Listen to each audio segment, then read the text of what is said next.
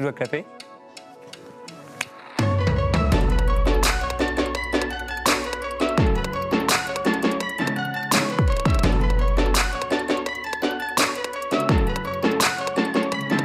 L'esprit critique, ce n'est pas une question d'âge, euh, avis mitigé, parce que si on le met avant 18 ans, ça pose aussi la question de la majorité. Il y a des jeunes talentueux, il y a des vieux cons.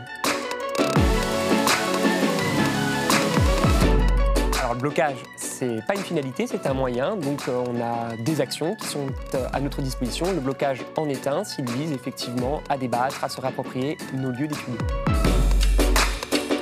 L'éloquence est quelque chose qui s'apprend, c'est une compétence, c'est euh, important parce que savoir bien s'exprimer, c'est être bien dans sa peau.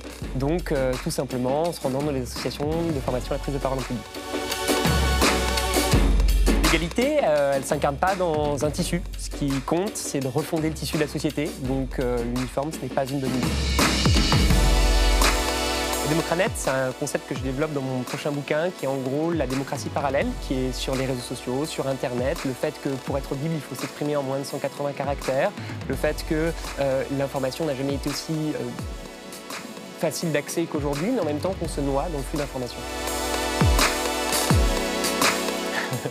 Ce qui est bien avec Internet, c'est qu'au final, euh, les penseurs sont chacun de nous.